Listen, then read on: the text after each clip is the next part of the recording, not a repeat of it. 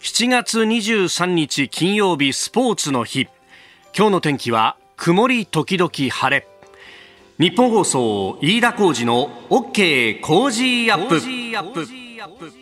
朝6時を過ぎました。おはようございます。日本放送アナウンサーの飯田浩二です。おはようございます。日本放送アナウンサーの新業一華です。日本放送飯田浩二の OK 工事アップ。この後8時まで生放送ですえー、今日もね、いいお天気ということで、はい、えー、日本そう有楽町屋上の温度計は27度ちょうど、うん、うん今日も30度は超えてくるというね、ね。そうですね、東京都心は33度の今日は予想になっていまして、有楽町もこの時間から日差したっぷりですね。ねうん、曇り、時々晴れというお天気ということですけれども、いよいよ、えー、東京オリンピック今日開幕ということになっております。はいあの前回1964年の東京オリンピックは10月の10日とが開会式だったということなんですけれども伝説いろんなところに残ってますけれどもね、えー、当時のあの NHK の実況アナウンサーは世界中の青空を全部持ってきたような素晴らしい秋日和でございますと。いうふうに名調子を始まったというふうに記録されておりますが今日もですね、まあ、そのカンカンの日差しがちょうど影を潜めてですね、えー、そして、まあ、ちょっと涼やかな風が吹き抜ける中での開会式になるのかなという感じ。なんかあの夜、まあ、昨日なんかはですね私あの朝番組やった後夕方番組やるということではい、で全部終わって家に帰るともう日はとっぷりくれてると。そのぐらいの時間帯になるとちょっとと涼しげになってくるかなというですね、えー、まだまだぬくもり残る中ですけれども、はい、ちょっとその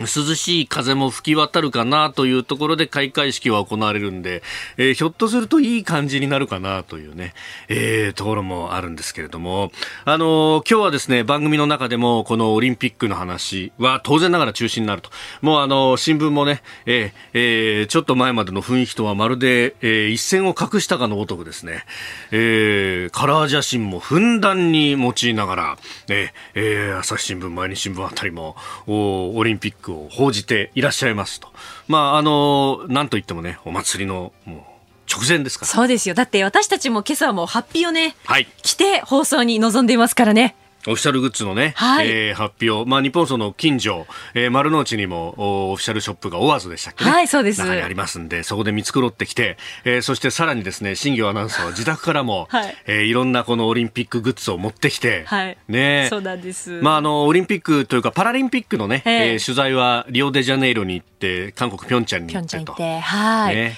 その時にリオとピョンチャンともに応援する時に使っていたですね、あの、富士山の形をした帽子、うん、そして国旗を今日は持ってきまして。これさ富士山の形してるだけじゃなくてさ、その山頂のところにタグがついててこんなところにタグがついてんだと思ったら日の丸になってんだねそうなんですよ。旗がしっかりついてるんですよ頭の上の方に。なるほど。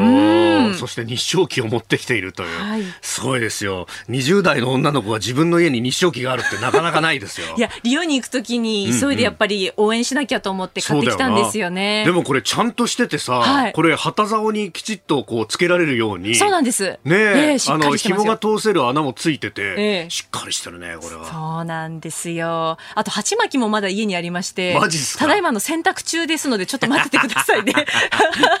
なるほど。この鉢巻きものリオとピョンチャンともにこう巻いて過ごしてきた鉢巻きでしてなるほど。あの3つぐらい本当は鉢巻きリオに持ってってたんですけど、現地で仲良くなったあの人たちが欲しいということでプレゼントしてきたんですよね。へえ、うん、そういういろんなね交流もまああのお客さんが入ればそのお客さん同士の交流というのもあったのかなとも、はい、思いますが、まあ、あのその分ですね今回は、まあ、テレビの前であったりとかあるいはネット上でいろんなつながり応援というものあるいはね選手同士というのはもちろんあるでしょうし、うん。うん、えー、そういうところもね、えー、ぜひ見ていきたいというふうに思っております。我々二人も発表を着て私はちょっとねあのワイシャツに発表を着ると どこかの家電量販店かじゃなかったら、えー、どっかの温泉旅館の婿養子みたいな感じになってるんです 確かにそう似合ってますよその辺の模様はまた後ほどね、えー、ツイッターなどにはアップしていこうと思っております、はい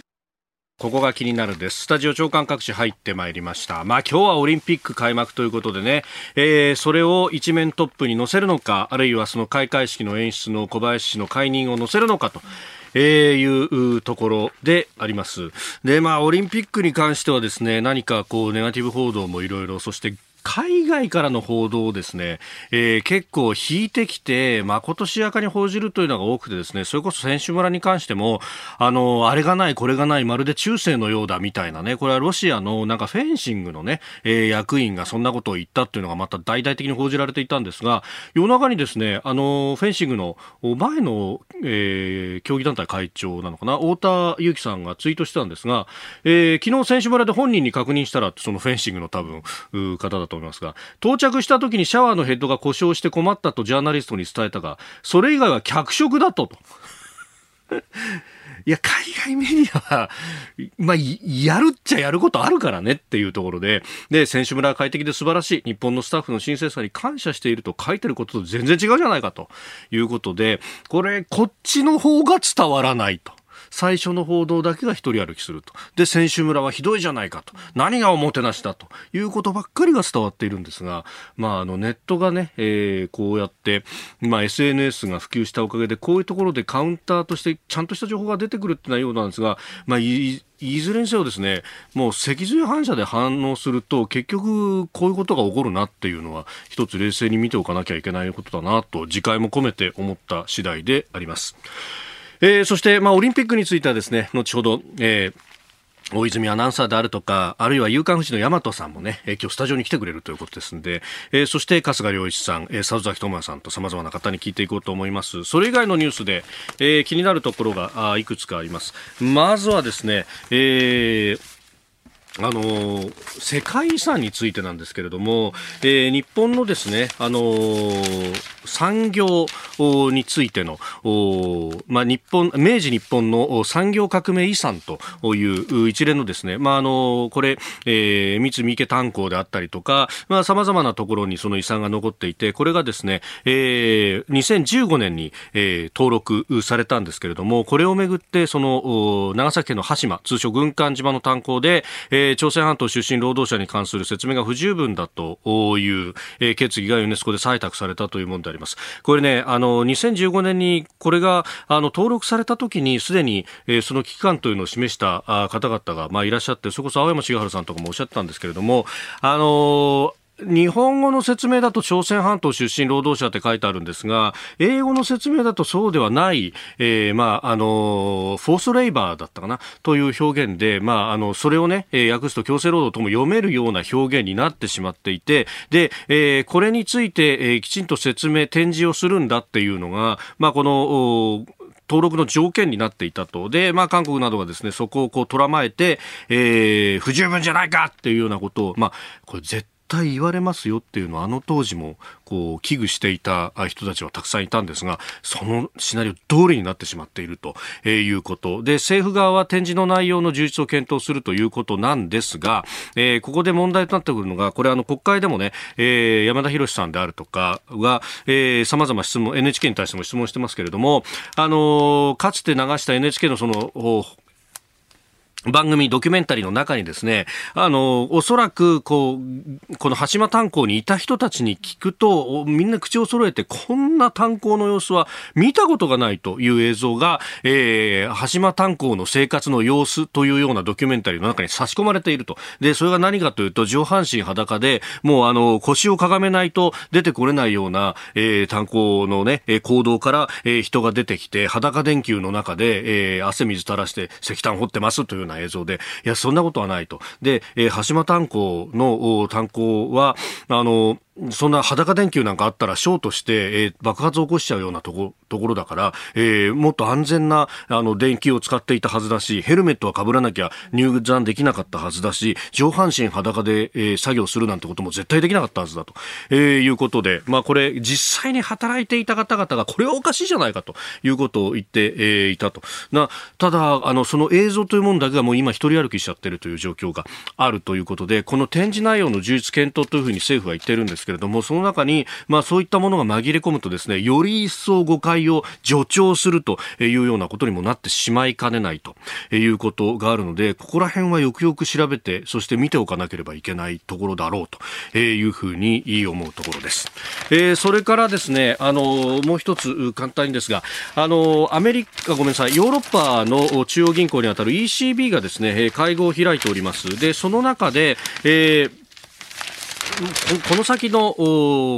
金融緩和に関して、えー、超低金利を継続ということが出てきております。あのフォワードガイダンスといって、まあ、金融政策の先行きの指針を変更して、より長く続けるということを約束をしたと。えー、物価の目標についてですね、2%未満その近辺を目標とするから2%というふうに修正をしたということなんですね。で、さらに2%をちょっと一時的に超えても緩和続けるぞということを言ったと。まあ、これあの、アメリカの FRB の、えー、政策と、まあ、ほぼ似通っているようなところがあるんですけれども、他方日本です。日本は、あの、物価目標というものは一応2%っていうのは出てるんですけれども、それ以上に国債の金利をコントロールする、イールドカーブコントロールというものを入れていて、で、これが0%、えー、10年もの国債で0%金棒ということを目標にしていると、逆にですね、これが今足かせのようになってて、0%に張り付いちゃってるんで、これ以上、あの、金融緩和が実上あんまりできないぞっていうような状況に、えー、なって、しまっているということがあります。これ、物価との紐付けであったりとか、あるいは、えー、ここまで行くうん。ために、えー、もっともっと緩和も辞さないんだという姿勢を示すべきだというのは日本銀行のあの審議員のですね片岡剛志さんがずっと常に言い続けてらっしゃることなんですけれども世界標準はそこにもかかわらず日本だけが何かあのポーズは示すけど実際には金融緩和やりたくないんじゃないかと疑うようなですね、えー、政策をずっと取り続けているというのはデフレ脱却する気があるのかというところも含めてですね、えー、見ておかなくてはいけないというか世界のこれトレンドから取り残されたらどうなるかっていうとですね、えアメリカもヨーロッパも緩和的で日本だけがその緩和をやるのかやらないのか分かんないっていう状況ってリーマンショックの後と全く同じ状況でその時何が起こったか日本円は超円高になってしまって日本企業が大いに疲弊して雇用が冷え込んだと失業率5%までいったあれを繰り返してはいけないと私は思います。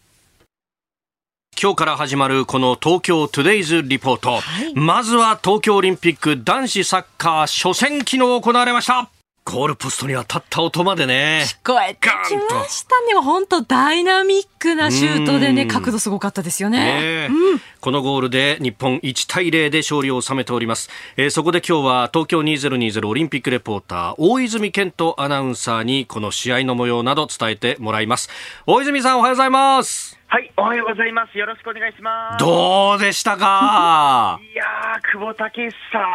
と、もうまさにこの久保の活躍が試合を決めてくれましたね。ねえ、ねあの、はい、結構じりじりする展開で押し込みながらなかなかゴールこじ開けられなくて、どうですか、ストレス溜まってなかったんですか、選手たちね。ね。前半はですね、我々報道陣もなかなか決定機を生かせずに、これちょっと大丈夫なのかなと、初戦だから点が入るのかなと思ってたんですけども、あの後半26分、久保のシュートがありまして、今、右45度からカットインしての左足のグラウンダーだったんですけど、この角度って、はい、久保が本当に得意とする角度なんですよね。で前半からも何本かシュート打ってたんですけども、後半にようやくこの決定機を決めきったという感じで、大変興奮しましたね。なるほどね。二十歳の久保建英選手、やっぱり成長を感じましたか？いや、感じましたね、あの久保もですね、うん、久保自身も試合後に、今までメディアで、あとちょっとのところでシュートが入らない決定機がないっていうふうに言われてきたけども、うん、今日決めるなら、自分しかいないと思って言い聞かせてきたんだと話してました。で、その言葉通りね、しっかりと決めきってくれましたし、あと昨日のベネズエラの方の出身だったんですけども。そうそうそう、審判の笛がおかしいだろってずっと思ってたんですよ。そうなんですよ。で、これ、あの、久保、実はスペイン語ペラペラで、ですよね。あの、不可解な判定に関してね、この公用語スペインのベネズエラの出身に猛抗議するシーンがありましたんで、プレーもそうだし、あとはこう、精神的にも日本を引っ張ってるなという印象を受けましたね。なるほど。オーバーエイジの選手たちもいますけど、久保選手も引っ張る方なんですね。あそうなんですよ、うん、久保って言動でも、それから言葉でもチームを鼓舞する二十歳とは思えないようなメンタルの持ち主なんで、なるほど、はい、本当にびっくりしましたねそして次ですけれども、次の間、メキシコなんですよね。はいそうなんですよ、このメキシコもね、うん、あの FIFA ランキング11位、格上ですし、うん、でその後フランスも続くんですよ、2018年のワールドカップの王者ですから、はい、ただこれ、久保はですね、いや、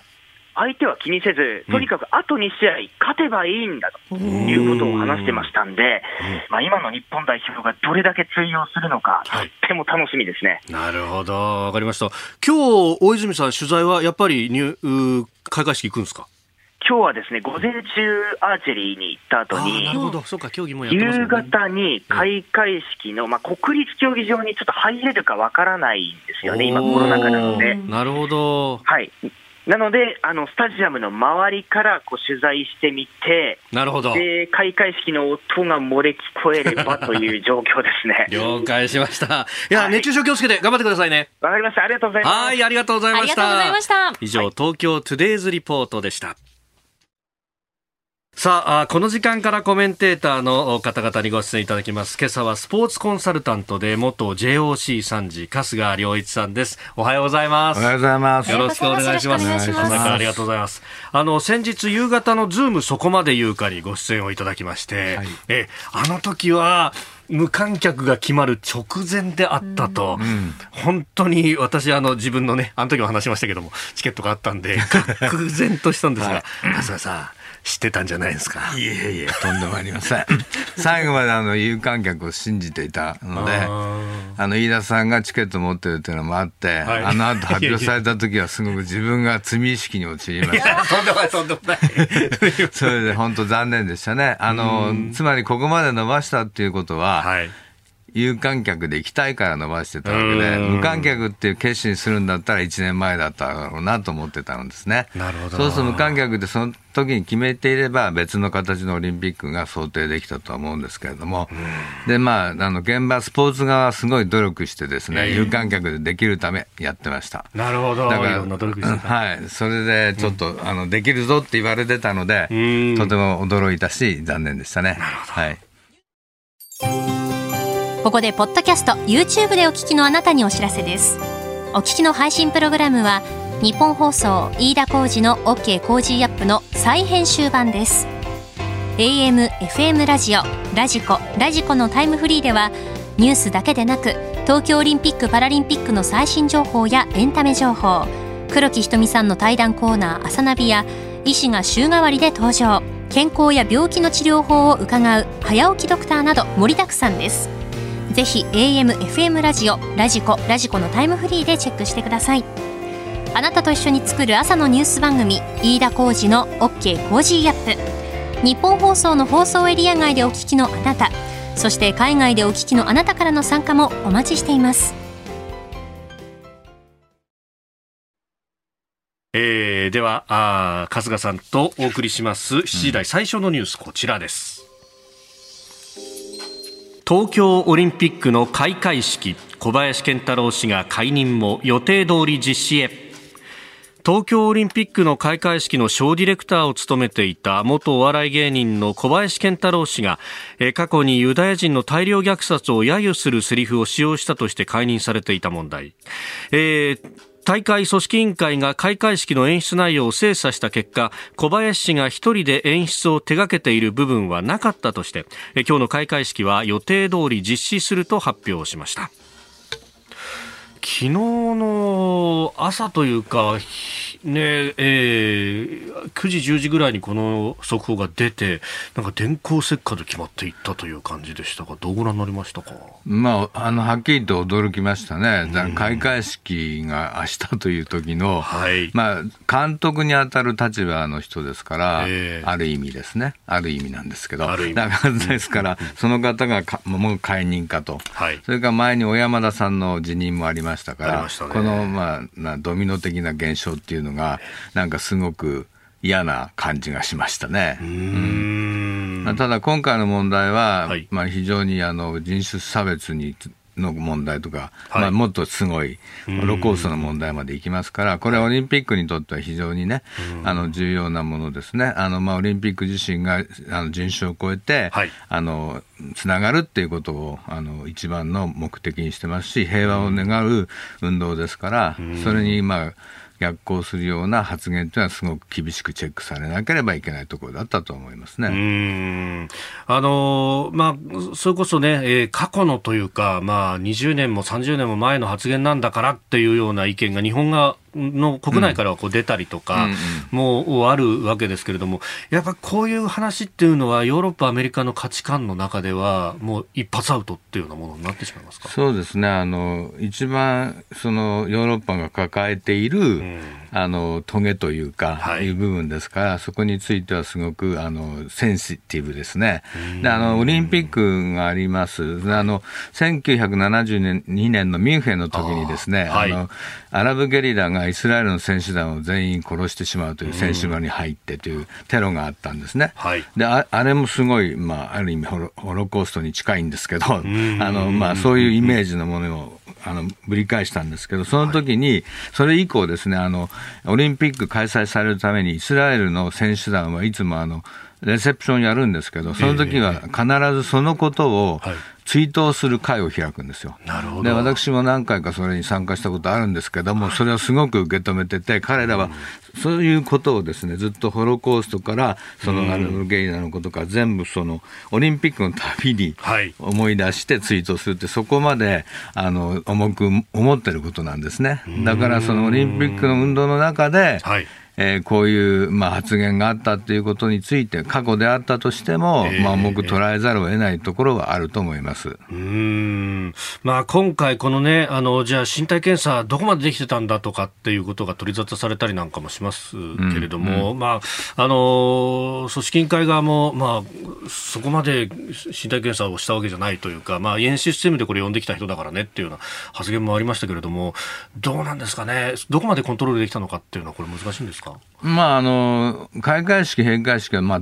特別なイベントですから、あの、それを組織委員会が専門的知識のないままできるわけがないので、まあ、そこはあのある意味、代理店とかエージェント、優秀なところですね、世界的なイベントを手掛けられるところに任せるっていう形を取ってますので、その時点で、まあ、当然、一番目玉になる総合監督、プロデューサーっていう方を決めるっていうところについては、組織委員会は関わりますけど、それはもう、あと決まったら、そちらに任せてお願いしますっていうことになるのが通なんですね。だからそうなると、やっぱりそこの、その総合プロデューサーが誰を選ぶかっていうところまでは、組織委員会は関与できない。っていうところはあると思いますね。勝田さん、ご尽力された長野の大会の時は、浅利啓太さんが総合演出を確か務められたと記憶してますが、浅利さんに頼んで、じゃあそこから先の誰呼ぶ？みたいなところは、そんな口出しするもんでもないってそうですね。それは任せていて、かつ、あの、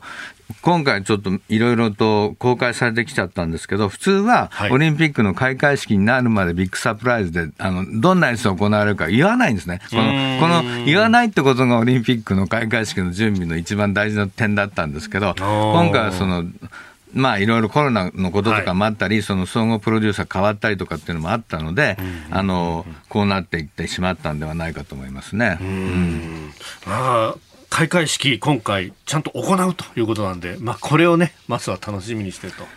現場はこのためにずっとやってきたわけですもんね。それでまあ、だから開会式で表現されるものが、はいオリンピックの理念であるところの共生社会とか、まあ、多様性の許容とか、まあ、みんなで手をつないでいこうということがちゃんと表現されていればですね、OK だと思いますけどね。おはようニュースネットワーク。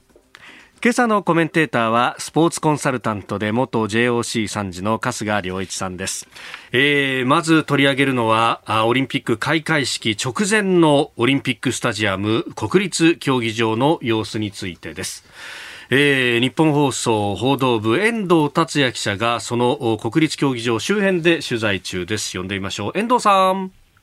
おはようございます。おはようございます。よろしくお願いします東京に全世界の青空を全部持ってきたような夏空という感じですね。いいお天気ですか。はい、本当にあのオリンピック日和という言葉が正しいのであれば、本当にまさにそれが一番ったり来るのかなという感じです。で、あのスタジアムの前に今いるんですが、はい、あの警備の関係でかなり近づけないんではないかという話もあったんですけれども、えー、実際のところはですね、あの東京2020というボードがどんとこう目の前に見えるんですが、はい、実際のところは50メートルぐらいのところまでは近づけて、えー、おります。で、えーと、その目の前にですね、オリンピックのモニュメントがあるんですが、はい、そちらでですね朝の6時、私、6時前からいるんですが、ええもうすでにですね100人以上の方がその撮影のために並んでましてね。あそうですか、あ、えー、人いるんですね、この時間でも。ですですから、モニュメントを撮影するということは、バックにスタジアムが映るということなんですね。えー、ですからあ、マラソンとかですねジョギングをされている方、散歩をされている方々が次々に並んでいて、でちょうど今日から夏休みに入った学校も多いということもありますので、なるほど親子の方もすごく並んでますね。うんこれ、あれですか、そうすると、あそこ、その JOC のこう、ビルだとかホールがある、はい、あの辺りにいらっしゃるという感じ？そういうことですね、はい、あのその周辺にですね、はい、えー、どんどんこの7時を過ぎてからもどんどん人が集まってきましたし、あの今、隣で韓国のメディアの方がレポートをされてるんですが、ちょうど時差の関係で、今、アジアの局の方々のレポートがどんどん続いているというのが現場あの感じですかね。なるほど。アジアの各局の朝のニュース番組のレポートをやってるみたいな感じなんですね。その通りです。今目の前は韓国メディアの方。で、目の前にさらにですのが日本のですね、でも海外からの特派員の方なんでしょうね。で日本の方もレポートをされているという状況ですね。なるほど。さあ、あの、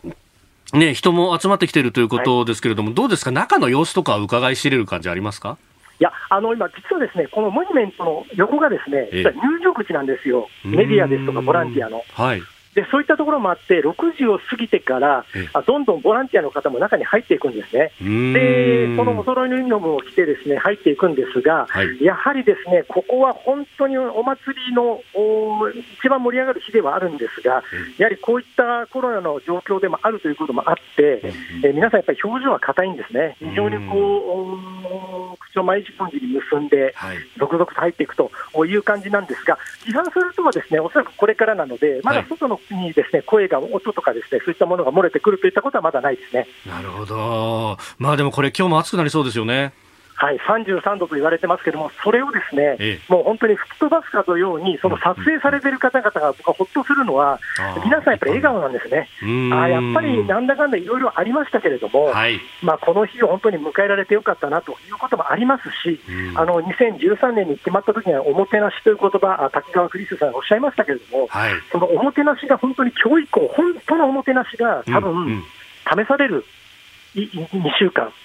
からパラリンピックまで考えると1か月半ぐらいなのかなというふうに思いますね。なるほど、わかりました。遠藤さん、あの熱中症気をつけて取材続けてください。はい、はい、ありがとうございます。ありがとうございました。えー、日本放送報道部遠藤達也記者に伝えてもらいました。あの JOC のね、えー、建物のあの前のこうちょっとした広場みたいなところって、はいはいオリンピックの歴史も学ぶことできるところでもありますよね、ね。そうですね、簡単にあのピエール・クーベルターンのさんの像もありますし、あのまあ、オリンピックを作って、はい。はい、それからあの加納治五郎さんの像もあります、あのこれは日本のオリンピックの父でもあり、スポーツの父でもあり、柔道の創設者ですよね。伊田天にも出てきましたね、はい、重要な役でね。あとあの、日本で行われたオリンピックの聖火台が、あのモニュメンあのあれですね、レプリカレプリカの形で残っています、はい、日本はすでに3回やってるわけですから、東京、はい、札幌、長野と、それがあるということですね。そして今回ですよね。えーオリンピックの聖火、聖火台も、あ、こうね、国立競技場の周りを歩いても、えー、どこにあるんだろうっていう。はい。そうですね、まあ、一つの、まあ、楽しみでもありますけど、まあ、国立競技場あのなぜか聖火台がなくて、ええ。えー、どこにつけるんだろうなっていうのはずっとねあの興味を持たれたところですね。それから、まあ、開会式の、まあ、一番のクライマックスは、聖火ランナー、はい、最終聖火ランナーが出てきて、それが誰になるのか、でその人が、あの、聖火台に点火するときに、オリンピックが始まる、平和の祭典が始まるっていうことなんですね。で、それがどこに、で、どういう演出でなるかっていうのは一つの、あの、焦点というか、興味のあるところになるのではないでしょうか。えー、あの国立競技場の建設の時にいろいろ取材をしに行ったりなんかしたんですけど、はい、そうすると聖火台についてはいやそれは全く分かりませんし我々も言えませんっていうふうにずっと言われていて。なるほど。おそうですかと、はい、だからここはやっぱトップシークレットのまま本番を迎えるってそうですね。あの、今回、あの、開会式いろいろね、もう公表されてる部分もあったりして、えーえー、あの、漏れてきてたりしますけど、今回その部分だけはちゃんと守られてるって感じしますね。うん、えー、そして、えー、二つ目のニュース、これもオリンピックに絡みます。こちらです。ギニアが東京オリンピックの不参加を決める。西アフリカのギニアが新型コロナウイルスの変異株の流行による選手の影響へ、健康への影響を懸念し東京オリンピックへの不参加を決めました。ギニアからは陸上や競泳柔道など5人の選手がエントリーをしていたということです。ギニアオリンピック委員会の事務局長は声明が出される数日前選手団を派遣するための資金面の課題を挙げておりました。まあ、ということで、まあ、オリンピック、そのコロナっていうのも、まあ、そこが、ね、大きく取り沙汰されておりますが、まあ、今回のこの例は資金の部分もあったのかということも言われてます。そうなんですけど、うん、あの IOC の方ではですね、各国のオリンピック委員会にソリダリティ基金を使って、かなりの援助をしてるんですね。なので、そのギニアのオリンピック委員会がその経済的な面で、資金面で出れないっていうことは、ちょっと考えにくいのは事実です。あなるほど、はい、なので、まあコロナの対策とか別の形でのあのアレンジメントができなかったのかなっていう気はちょっとしてますけど。うん。まあこれね、あの、バブル方式と呼ばれる、まあ接触をできるだけ、えー、減らして、えー、やっていくという方式、まあ一部にはその破れてるんじゃないかっていうのね、ことも言われておりますが、うん。はい、はい、どうご覧になります？そうですね、あの、プレイブック自身は、はい、まあ、あの、きちっと読めばお分かりいただけるように、あの、本当に厳しい規則になってますから、じゃあこれをどうやって守っていくかっていうことことになります。はい、で、あの、最初、まあ、オリンピックっていうのは始まってからいろいろと問題は起きます。まあ、それは、つまり、あの、初めての経験をみんなするわけですから。で、今回特にコロナについてはそうです。コロナ禍でのビッグイベント、もう最大のイベントであるオリンピックです。だから、いろんなことが起こることは想定されてましたけども、その、起こったことに対してですね、臨機応変に対応するとか、対策をどんどん作っていくっていう、対応していくって中で、一つの完成されたオリンピックはですね、最後にはできてるっていうのが大体、今までのオリンピックもそうです。私も、え選手団で3回オリンピックに行ってるわけですけど、はい、だからその裏と表分かりますけれども、まあ、実際入ればですね、問題だらけです、最初は。選手村に入ると。まあ、あの、先発できますから、その問題処理するに行くわけですけど、そうするとまあ、例えばトイレがあのうまく起動しなかったりとか、ひどい場合には噴水になっちゃったりとか、そういう事件があったりとかですね、鍵が開かないところがあったりとか、あの、エアコンが機能しないとか、いろいろあります。そういうのを全部、まあ、じゃ徐々にあの、まあ、あの組織委員会が用意されたそういうクレームを処理するところと話しながら、はい、あの解決していくわけですね。だから今、この段階でいろいろ出てきていますけど、その陽性者の数も全体から見れば少ないし、でその方たちがちゃんと管理されてるっていう、そのバブルバブル方式っていうのは、その管理されるって、出た時の管理がどうなっていうのが一番大事なんだと思うんですよ。はい、だからそこの部分に目を向ければ、まあ、機能しているから、そこをもっとあの強化していくっていう。いう、あるいはあのスムーズに流れるようにしていくとか、あとプレイブックが周知されてない部分を、選手団の団長がちゃんと自分たちの選手たちにあの伝えるとか、そういうことができてくれば、だんだんランニングしていくと思いますね。走りながら考えるというところがあるんですね。はい、まあ、スポーツ的にやっていこうということだと思います。はい。えー、この時間スポーツコンサルタント春日良一さんとお送りしております。日本総動機の方この後も春日さんにお付き合いいただきます。おはようニュースネットワークでしたさあ続いてこの時間は教えてニュースキーワードです。オリンピック憲章。オリンピック憲章は IOC 国際オリンピック委員会によって採択されたオリンピズムの根本原則規則付属催則を成文化したものです。えー、つまりはオリンピックのあり方運営の仕方を定めた規約のことを言います、えー、この時間は今朝のコメンテーター元 JOC 参事春日良一さんにオリンピック憲章についてお話を伺ってまいります。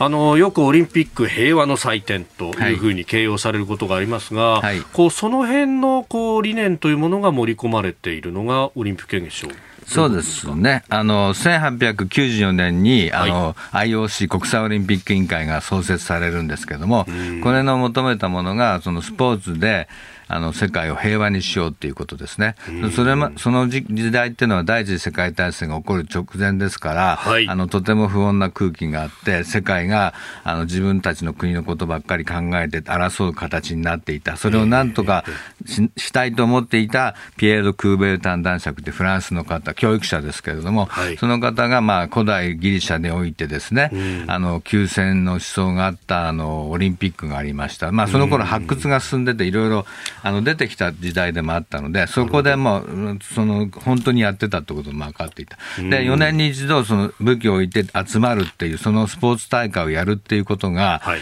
この今の時代に取り戻すことができれば、あの困っているこの戦争状態に陥るかもしれない危機を乗り越えられるんではないかという発想で、あの国際オリンピック委員会を立て、そしてオリンピック競技大会っていうのを作っていくっていうことになるわけですね。でその、まあ、あの歩みの中で、はい、1899年に国際オリンピック委員会規則という形で、クーベルタン自身が草案したのがオリンピック憲章の元になりますね。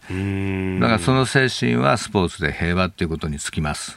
うん。まあ、その、ね、スポーツで平和というこう理念の中で、まあ、その後のこう歴史を見るとさまざ、まなその歴史に翻弄されてしまったという部分、うん、まあ、ベルリンのオリンピックであったりとか、うん、えー、1940年の東京オリンピックが中止になったであるとかというような歴史もありますが、まあ、そういうところからもまたこう学ぶ部分というかそうです、ね、取り入れる部分があったわけですか？あの、まあ、あの基本的な理念は変わっていないです。あのつまり4年に一度平和の祭典を開くっていうこと、オリンピアードって4年に一度ですけど、はい、そのオリンピアードの第1年目にやるのがオリンピックで、その時はせめてその時は休戦しましょうって思想ですから、それをやっている、まあ、おっしゃったように、1916年のベルリンの時に第一次世界大戦で、あの中止になりますよね、はい、で1940年、実は東京でやれることになってたんですけども、あのないろいろとですね満州の問題とかありまして、えー、その軍国主義が返上してしまう、でまたあのその後1940年4年は第二次世界大戦でできないということで、戦争があるとでききていないっていうのが現実です。でも、できてないけど、そのオリンピアードの回数はずっと残していまして、私たちはずっとやりたい。この休戦を伝えたいということは残しています。でそれが、まあ、あのある意味反戦の思想にもつながってるわけですね。でそういう形でいろいろ問題は常にあの社会世界との戦いがあるわけです、まあ、政治との戦いと言ってもいいでしょうけど、はい、ありますけどもその中でまあ希望を持ってですね、あのスポーツによって人々がつながるっていうことを目指してあの行くっていうことを、まあ、あの諦めていないっていうのがオリンピック運動ですね。うん。で、そのあり方というのが、まあ、この日本国内で問われたりなんかすることも多い、その商業主義であるとかっていうのがこう批判されることも多い、うん、わけですが、うん、他方で、その、あの、ちょっと小耳に挟んだぐらいなんですが、そのオリンピックの収益の部分、例えばあの放映権料だとかっていうのは、結構そのマイナーなスポーツだとかっていうところにこう還流していって、こう全体としてスポーツを支える部分でも、実は仕組みとしては機能しているという話があるんですが、これ、どうなんですか？あその通りですね、つまりあのなぜ商業主義化したかっていうことを、まあ、考えなきゃいけないんですけど、はい、あの1984年のロサンゼルスオリンピックで、これはあのままさにあの公的資金を使わないで、はい、スポーツがあの稼ぐおかげで、あのちゃんと運営していくとか、あるいは寄付で運営していくとかっていう形で公的資金を使わないでやってみせたんですね。でしかもそれで500億円ぐらいのあの黒字を出してるわけです。で、それをまたいろいろな進行に使っていくわけです。このパターンを IOC は学んで、はい、あのそれからのオリンピック運動に生かすわけですね。で、その1980年にあの冷戦時代ですけれども、はい、モスクワオリンピックがありましたけど、それがあの政治的な理由でボイコットす、西側がボイコットするっていう、はい、それでまあオリンピックの理念に反することが起こった。で、これはなぜかっていうと、もうそのまでオリンピックある程度巨大化して、なかなか公的資金員だけで賄えない、そうするとオリンピックはもう潰れるかもしれないという状態にあった、でそれであとその政治に対してちゃんと力強い発言をするための財政的基盤も必要だとなってます。だその時にだから商業化することによって、オリンピックを救っていこうというのがまず最初の発想にあるわけですね。そっか、商業化って今だと批判されますけど、あの当時はボイコットの直後で、国から金出してもらっといて、えー、ボイコットは嫌だって言えなかったっていう、その反省があったわけなんですね。そうですね。だからそれでスポーツ自身がスポーツで稼いでスポーツのために使うっていうのが、オリンピックマーケティングで、これを商業主義化って言っていいんだけど、悪い商業主義化ではないと私は思っていまして、冒頭あの、飯田さんがおっしゃったようにですね、あの、全部、あの、いただいたものは、はい90%スポーツのために還元します。ですからさっきのギニアとかの問題もそこにはお金いってるんですね。なるほど。で、あとまあそのおっしゃったマイナースポーツもあります。そういうところにも行ってきます。で、そういう形であの10%、IOC の運営費に使えますけども、すべて、あのそういうまかないにしているっていう形になりますので、決してあの悪い意味での商業主義ではないということです。なるほど。はい。さあ、そして、えー、この時間はここだけニューススクープアップをお送りいたします。この時間最後のニュースをスクープアップ侍ジャパンはどうなる?里崎智也さんに直撃。東京オリンピック野球日本代表侍ジャパンの初戦は来週水曜、今月28日の正午、お昼12時から福島あずま球場で行われます。対戦相手は強豪ドミニカ共和国。えー、そこで今朝は侍ジャパンのメダルの可能性について、野球解説者の里崎智也さんに伺ってまいります。ということで、すでに電話がつながっています。里崎さんおはようございます。はい、おはようございます。おはようございます。朝からすいません。すありがとうございます。さあ、侍ジャパン。あのー、今回の里崎さん注目されている選手って、ざっくりとした聞き方ですいません。誰になりますか？まあそうですね、まあ、金メダルを取るためにキーマンはやっぱり打線では鈴木誠也、多分4番に入るってやるのかなと思うんで、鈴木誠也だと思いますね。鈴木誠也選手、あのー、これやっぱりバッティングの部分ってことですか？そうですね、やっぱりその国際大会、やっぱり主力の4番が打たないとなかなか厳しい戦いが続くと思うんで、うん。まあ、ソフトボールでもそうじゃないですか、やっぱり4番の山本さんとかやっぱ打つじゃないですか。確かにそうですねだからまあやっぱりしっかり4番がチームの主軸としてやっぱ打っていけば、はい、試合展開も楽になると思いますね。これあの、打ち勝つ、守って勝つ、両方あると思いますけれども、やっぱり打つ方はご注目しというか、あのまずここから調子に乗らせないといけないという感じですか？まあそうですね、まあ、守り勝つも重要なんですけど、やっぱり打たないと勝てないんで、うん。そういった意味では、やっぱりしっかり点を取っていくことが、ピッチャー陣を楽にすることになりますしね。あこれ、4番が鈴木誠也選手、まあ、あの打つ方というか、長距離バッターと考えると、柳田選手だとか、吉田正尚選手だとか、名前が上がりますけれども、この辺いかがですか？まあそうですね、まあ、全体的にしっかり打っていかないといけないんですけど、えー、まあ、その4番の前にランナーを出せるかどうかもまあポイントですよね。うんで、これ、まあ、あの打つ方これかなり暑い中で試合ありますよね、その辺って影響あったりしますか？まあでも日本ですからね。慣れてる、うん、慣れてるっていうか、それで暑いわって言ってたら、ええ、母国開催の意味が全くないですよね。あ地のりって結構あるんですか、やっぱり？い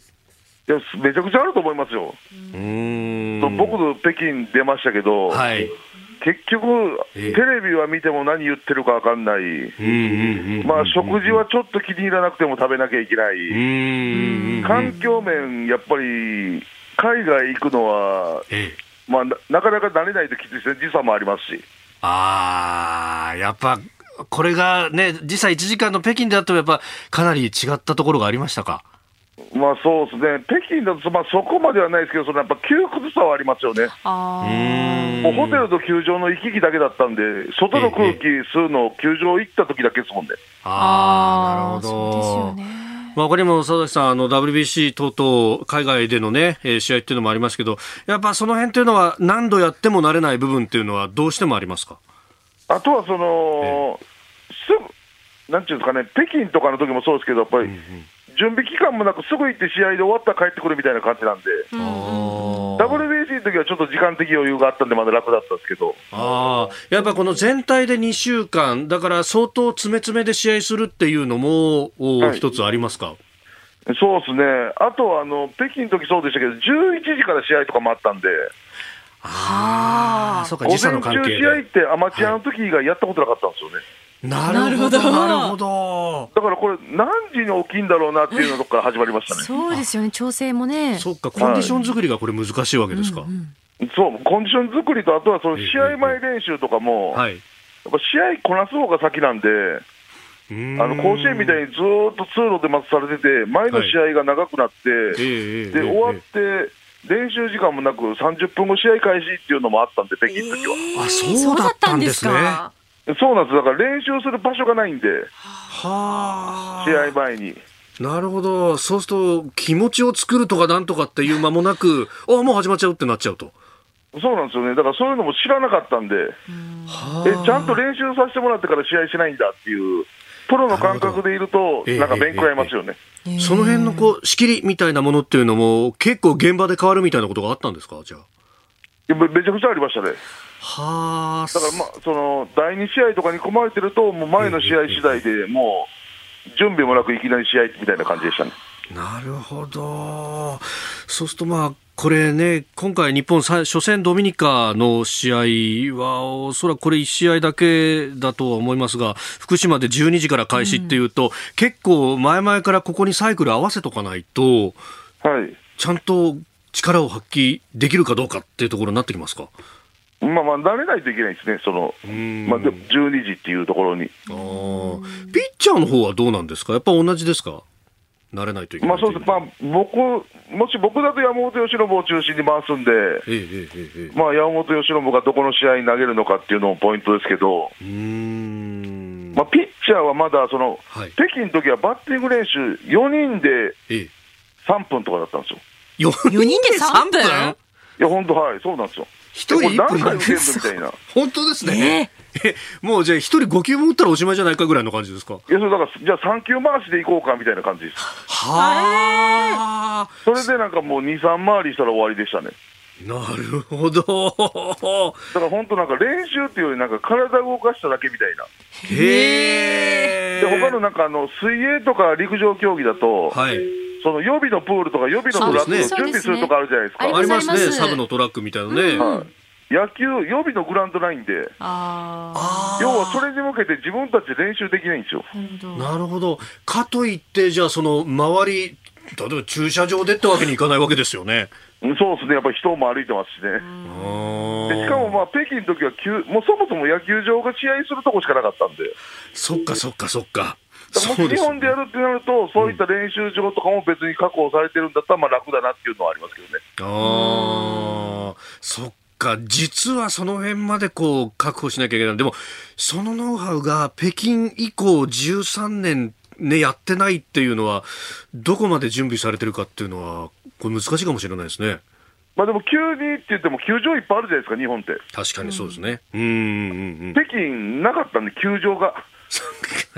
そもそもすべてが急ごしらえだったわけですもんね、その場、そのための行って練習したとき、なんかレスリング場みたいな、なんか室内みたいなところで練習しましたから、行ってマジっすか。は